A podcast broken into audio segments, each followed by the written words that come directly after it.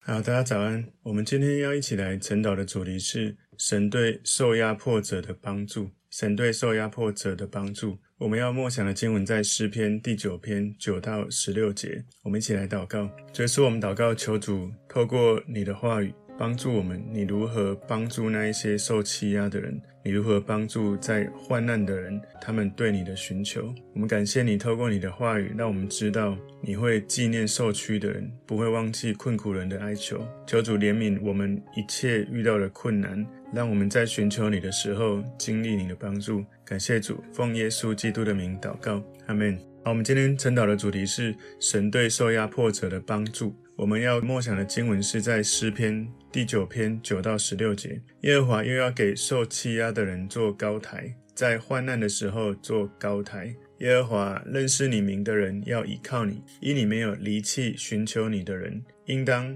歌颂居锡安的耶和华。将他所行的传扬在众民中，因为那追讨流人血之罪的，他纪念受屈的人，不忘记困苦人的哀求。耶和华，你是从死门把我提拔起来的，求你怜恤我，看那恨我的人所加给我的苦难，好叫我述说你一切的美德。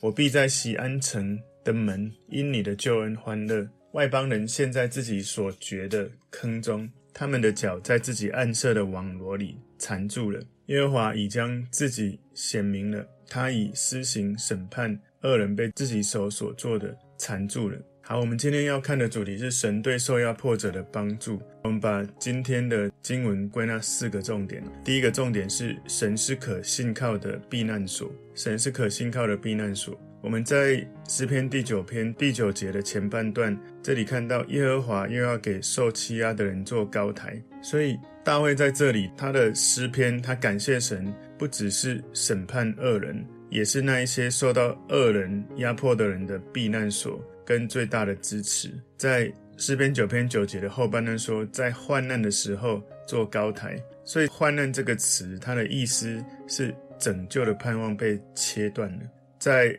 诗篇这里第九篇出现一次，另外诗篇第十篇第一节也有讲到：耶和华，你为什么站在远处？在患难的时候为什么隐藏？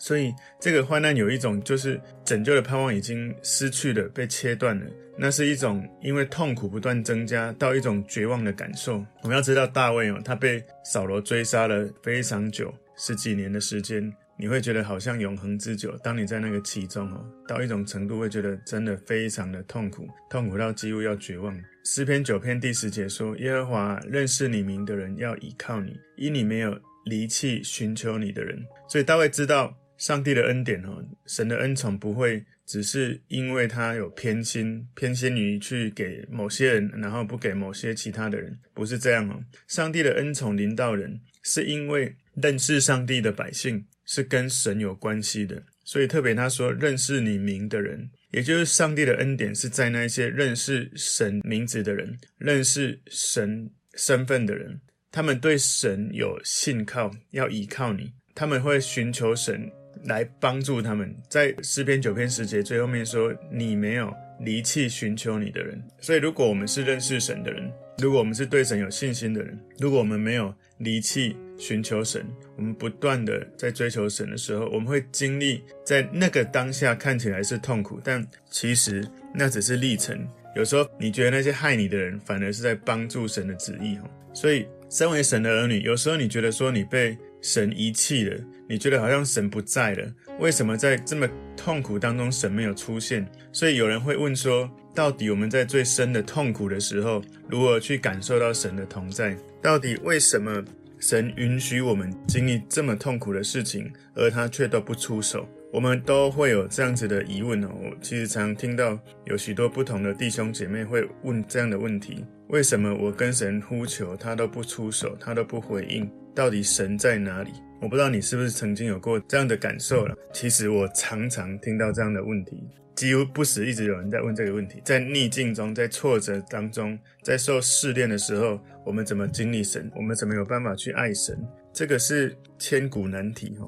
但是呢，这个问题是不会太难回答的。就是你只是用当下受苦的时间感，在看整个历程。就好像你是一个运动选手，或者是你是一个音乐家，在你成为一个得心应手，在你的运动的专业，或是你的音乐的专业，任何一个专业的人，在他成为专业之前，前面都经过非常多的训练，甚至是痛苦的。那一些要为了四年一度的奥运比赛的人，他们所做的生活的节制、饮食的控制、不断的练习，不可能每一天、每一次都是觉得哇，非常的好，非常的开心，一定会有遇到觉得想放弃、觉得太辛苦、很困难的时刻。可是为什么他们有一天可以成为那个被尊荣、得到奖项的、得到冠军的人？因为他们在这些试炼的过程不断的胜过，而没有放弃。所以，身为神的儿女，有时候你会觉得说，怎么那么困难？神怎么不帮助我们？你要想象那些运动家、那些音乐家，还有很多不同的专业领域的人，为什么他们成为这么有能力、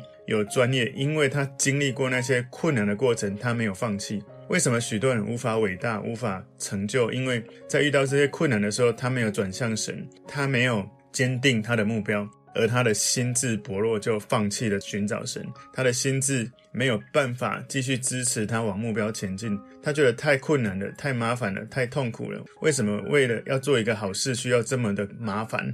几乎所有的好事都会有这个历程。我应该这样讲：任何的好事。都会有一个历程，会可能让你觉得太久、太麻烦、太困难。伟大的事、美好的事，往往是在这个历程当中被磨塑出来的。所以，有时候我们在跟随神的路程里面，我们会觉得说：神怎么离我这么远？我觉得神好像离弃我了。特别是当我犯罪、犯错的时候，或者我面临到一个很大的困难或麻烦来的时候，或者我知道有一件很重要、伟大的工作要去做，但是我觉得力不能生，我觉得我感觉完全失去掌握了。或许当我们在祷告的时候，感觉不到神的回应的时候，就是什么时候让你的生命更坚强？就是在那一刻，不要放弃，继续把焦点对准神。我们会放弃或者觉得太困难，是因为我们把眼前这个困难，把眼前这一个工作、这个挑战，把眼前觉得过不去的这件事看得比神还要大了。所以，什么时候你觉得你想放弃？什么时候你觉得你不想再找神？那是因为那一件你觉得太困难的事情已经大过神。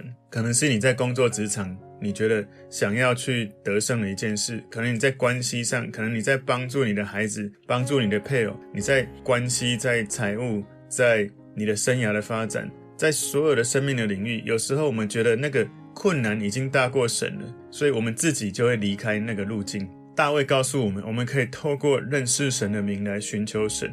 所以你在困境里面，你就能够遇到避难所。这个避难所就是神。你可不可以在困境当中把神当神，而不是把困境当神？你不断的在讲，哇，这个困难有多困难，然后你去找十个、二十个人不断的讲。然后呢，你自己心里一直想着这个困难怎么那么苦，你知道吗？你不断在放大那个困难，而你没有在那个困难当中，你起来说神再怎么困难，我要在万事当中互相效力去找到你，所以我要开始来赞美你，我要开始来寻求、来祷告、来等候你。你专注什么就得到什么，你不断的去默想那些困难，不断的去诉说那些麻烦，你就不断的越遇到困难，越遇到麻烦。不过，你不断的诉说神的伟大、神的品格、神的美好、神所做的一切，你就更多经历神他伟大的本质。所以，为什么我们在敬拜神、我们在亲近神、我们在祷告的时候，我们常常会先开口来赞美他？因为你不断赞美他的属性，那个属性不断的塑造在你的里面，你就越来越像他，你就越来越发发现那些困难根本不是困难，因为在神的伟大的全能里面。那些困难只是一个点。如果你不认识一个人，你不会轻易的去信任一个人。当你认识一个人，才会渐渐的信任这个人。所以，人要认识神，开始对于耶和华身份的认识，你要花时间来认识他。不管是读经，或者是祷告，或者安静来默想他，或者是服侍他，或者是在圣经里面教导我们，我们要去传福音，要爱神，要爱人，要十一奉献。要被他使用，要栽种在神的家，你会经历到一种恩高，是神同在的大能。你会经历到一种恩高，你会感受到你被爱，你会感觉到爱他到一种程度，你用普通的语言你讲不完，你需要用灵里面的话开始来敬畏、来敬拜、来尊崇他。然后你开始在神的同在里面感受到一种前所未有的喜乐，是只有从天上来的喜乐，而你开始从神的同在经历一种完全的安息。所以有很多人他们会说：“啊、呃，我就是信心不够，我就觉得好困难。为什么跟随神这么难？为什么这么好的事情，为什么不能够赶快看到神的改变？”事实上，怎么让自己有信心？怎么样让困境能够改变？其实改变的方法、改变的筹码、改变的关键在于。自己的手中，他们需要自己学习，花时间来认识神。为了要真实的认识神、经历神，必须要安排时间。你不可能在很匆忙的采访认识一个新朋友的时候，你觉得能够信任、能够有亲密的关系。你不可能不花时间认识一个刚认识的朋友的时候，你就觉得跟他很亲密，不可能。那更不用说你要认识神。人是看得见的神，神是用肉眼看不见的神。你没有花时间亲近他，你怎么可能认识？你怎么可能经历？所以，基督徒，你认识神的时候，你需要花时间浸泡。在亲近神的操练里面，长时间的来默想耶稣的爱，长时间的在亲近神的操练里面，去深刻的体会到、经历到神的同在。所以，神的同在没有任何人可以给你，只有你花时间浸泡、等候，你才会去经历。所以，这是第一个重点，神是可信靠的避难所。第二个重点是歌颂居锡安的耶和华。诗篇九篇十一节说：“应当歌颂居锡安的耶和华，将他所行的传扬在众民中。”所以大卫劝勉其他人，那一些在诗篇大卫写出来许多的文句，其实他本来就以前就做过了，赞美耶和华，将他所行的传扬在众民中。所以你看到。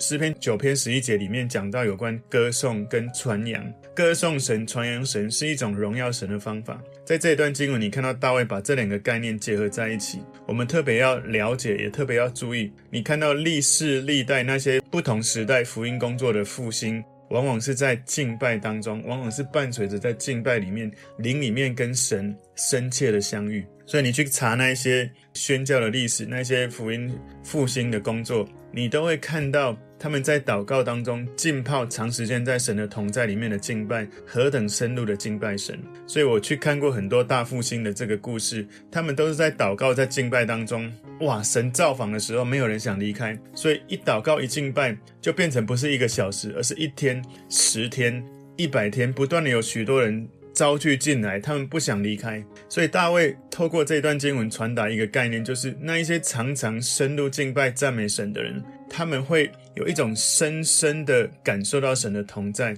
就像大卫所经历的。当人们敬拜赞美神到一种程度，他们会很自然的自己整个被神的爱淹没，然后很自然的把一些其他旁边的人会吸引来到一种跟他们一样去经历到神同在这种体验、这种经历。就好像我前一两周我们。在教会礼拜五晚上有一个 soaking night，就是浸泡之夜。当你浸泡在那个同在里面的时候，你会突然觉得，不只是你旁边许多人一起在那个空间里面，会一起感受到一种难以形容神同在的氛围。而在那一刻，你会感觉到被爱，你会感觉到被医治，你会感觉到完全不想离开。歌颂居西安的耶和华。我们再看诗篇第九篇十二节，这里说：因为那。追讨流人血之罪的，他纪念受屈的人，不忘记困苦人的哀求。所以大卫呼召其他的人一起来赞美神，就好像他在写作诗篇之前，就不断的在活出敬拜赞美神的生命。所以我们要特别注意，神会为那一些受压迫的人，那一些柔和谦卑在神面前的人，一定会帮助他们。神甚至会追讨那一些流人血之罪的，为那些无辜的人伸冤。如果你看民数记三十五章三十三节，这里说：“这样你们就不污秽所住之地，因为血是污秽地的。若有在地上流人血的，非流那流人者的血，那地就不得洁净。”原文是赎回来了哈。三十四节说：“你们不可玷污所住之地，就是我住在其中之地，因为我耶和华住在以色列人中间。”所以从民数第三十五章三十三、三十四节，我们看到亚伯他被他的兄弟谋杀的这个血污染了这个土地，所以亚伯的血对神说的话，你可以看到在创世纪四章第十节里面说：“耶和华说，你做了什么事呢？你兄弟的血有声音从地里向我哀告。”所以神要应许那一些被杀而流血的人，为他们报仇，纪念受冤屈的人，那一些犯罪流人血的人。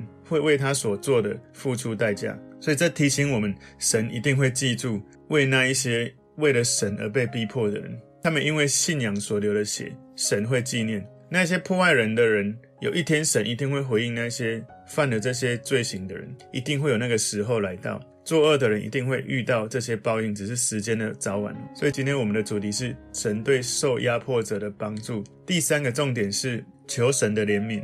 求神的怜悯，诗篇九篇十三节，耶和华，你是从死门把我提拔起来的，求你怜恤我，看那恨我的人所加给我的苦难。所以大卫说：耶和华，你把我从死门提拔救回来，求你怜悯我。所以大卫他知道神会纪念心里谦卑的人的呼求。然后呢，这是前面我们刚刚讲到的。然后现在呢，大卫求神在他苦难当中来怜恤他。他说：看那恨我的人所加给我的苦难。所以你看到这里有一个死门，然后如果你看到第十四节的中间这里说，我必在西安城的门，你看到这两个门哦，是一个强烈的对比，死亡之门跟新耶路撒冷之门，这个强烈的对比，你认真的默想会让你觉得哇，非常的震撼哦。也就是当你感受到最深的痛苦到快死掉的时候，好痛苦，那个时候要做什么呢？敬拜神，赞美神，让你的敬拜赞美。在最深切的痛苦当中，你在敬拜赞美当中，那一种热情激昂到一种最高昂的体验神同在，有一个最深切的喜乐。所以在困境当中，更多默想神的同在是我们要操练的。很多人说：“可是我这么困难，我根本没办法赞美，没办法敬拜。”没关系，那你就放敬拜赞美的歌，你就让那个敬拜赞美，不管是 soaking 或敬拜赞美的旋律在你里面，然后到一种程度，你。开始跟上敬拜神的时候，你忘了你在困难当中，而你敬拜神到一种程度，你根本不想离开。如果你真的体会到神的爱、神的伟大，你根本不会被任何的困难困住，因为没有任何的困难比神更大。所以你说我的困难太大，我没办法敬拜神，代表你看那个困难比神还大。所以你最大的困难当中，你能够转过来开始敬拜神，代表你的信仰是真实的，你真的让神。居首位，居在那一些最困难的当中，你还是让神比那个困难更大，所以这个就是信仰的成熟度的操练。你说哇，我觉得太难了，怎么有办法？代表你不愿意转换自己的心，转向神，你继续要让那个困难当你的神。所以成熟的基督徒是在许多的困境当中，不断的转念来到神面前，就是在最痛苦、快死的时候，你会最深经历神。我经历过很多次哦，我真的邀请弟兄姐妹，我们要在许多的困难当中，你要知道，那不过是永恒伟大的神让你去体验生命一小小的历程，而你能不能让那个很小的生命的历程转换成神伟大的同在，来大过那个你觉得那个眼前过不去的一切？大卫在诗篇九篇十四节前半段说：“好叫我诉说你一切的美德。”你有没有看到大卫痛苦到快死，他要诉说神一切的美德？大卫要神拯救他，好让大卫能够更多赞美神，更热切的为了神赐给他的救恩而得到喜乐。所以大卫的想法，他的心中不是为他的自己、他的利益、他的需求、他的幸福、他的快乐，不是。他甚至求神拯救他，是为了要来带给神更大的荣耀。大卫不觉得说他被神拯救是终极目标，他被拯救的目标是为了让神得到更大的荣耀。所以我再讲一次哈。大卫不觉得说，因为他被神拯救，所以我的目标结束了。不是，他是求神拯救他，有一个目标，让神得到更大的荣耀。所以诗篇九篇十四节后半段说：“我必在西安城的门，因你的救恩欢乐。”所以，如果你是一个常常感觉到忧郁不准、情绪过不去的人，你成为基督徒，你开始学习让神掌权，在最大的困难当中，你知道困难不是神，你知道神才是神，所以你开始转向敬拜、默想、祷告神，这是一个最棒的事。但是如果你是基督徒，你开始变得忧郁，开始变得多愁善感，没有办法转向神，那是一件最痛苦的事情。你可以让痛苦变成在神的同在当中经历最深的喜乐。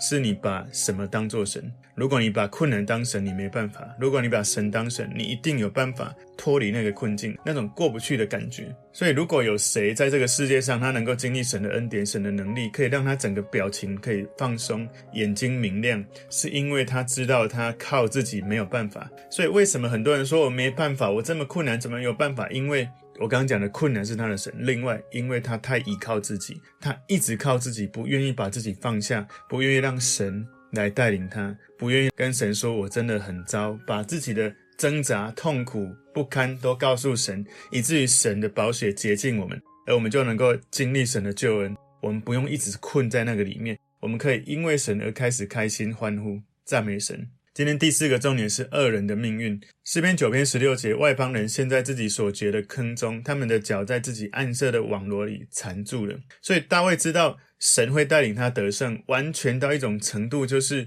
那些敌对他的敌人会被困在他们自己用来设置的一个陷阱里面。所以，即使是那一些反对神的人，他最厉害的计谋，或者他最努力的一切作为。最后也会被降服在神的计划、神的旨意当中。如果你去看旧约到新约，一大堆这样的模式被证明，记得吗？那个约瑟，约瑟他的兄弟们反对了神的计划，神给约瑟异象，而他的兄弟们可能是嫉妒、怨恨一大堆的情绪，所以把他挖一个坑，把他丢在里面，想要让他被野兽咬死。然后结果呢？最后他们做的事情成为神计划的一部分。约瑟最后成为埃及的宰相。然后呢，还拯救了他们家在饥荒当中有食物可以吃。哈曼呢，他为犹太人莫底改做了一个绞刑器，结果最后哈曼自己被处决，就是他自己所做的，自己吩咐人做的这个绞刑架。新约里面犹大他背叛了耶稣，不过呢，